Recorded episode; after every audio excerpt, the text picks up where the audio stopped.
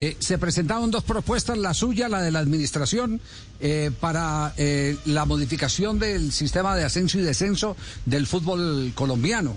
y se presentó la del señor Soto de el equipo Jaguares. Jaguares. Nelson Soto es de Jaguares, exactamente. Lo que pasa es que me están enviando aquí las, dos, las dos propuestas.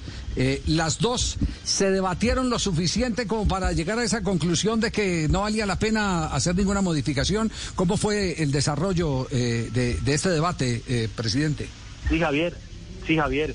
No, las habíamos mandado con anticipación, como, como habíamos quedado, pues es una reunión de asamblea extraordinaria y así se debe hacer.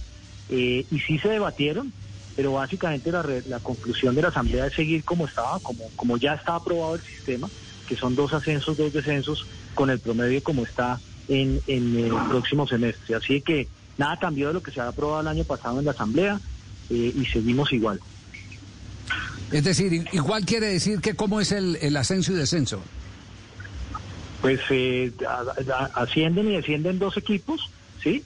Y se juega con el promedio que se viene desde el año 18 en seis eh, competencias, que básicamente es, eh, es un puntaje.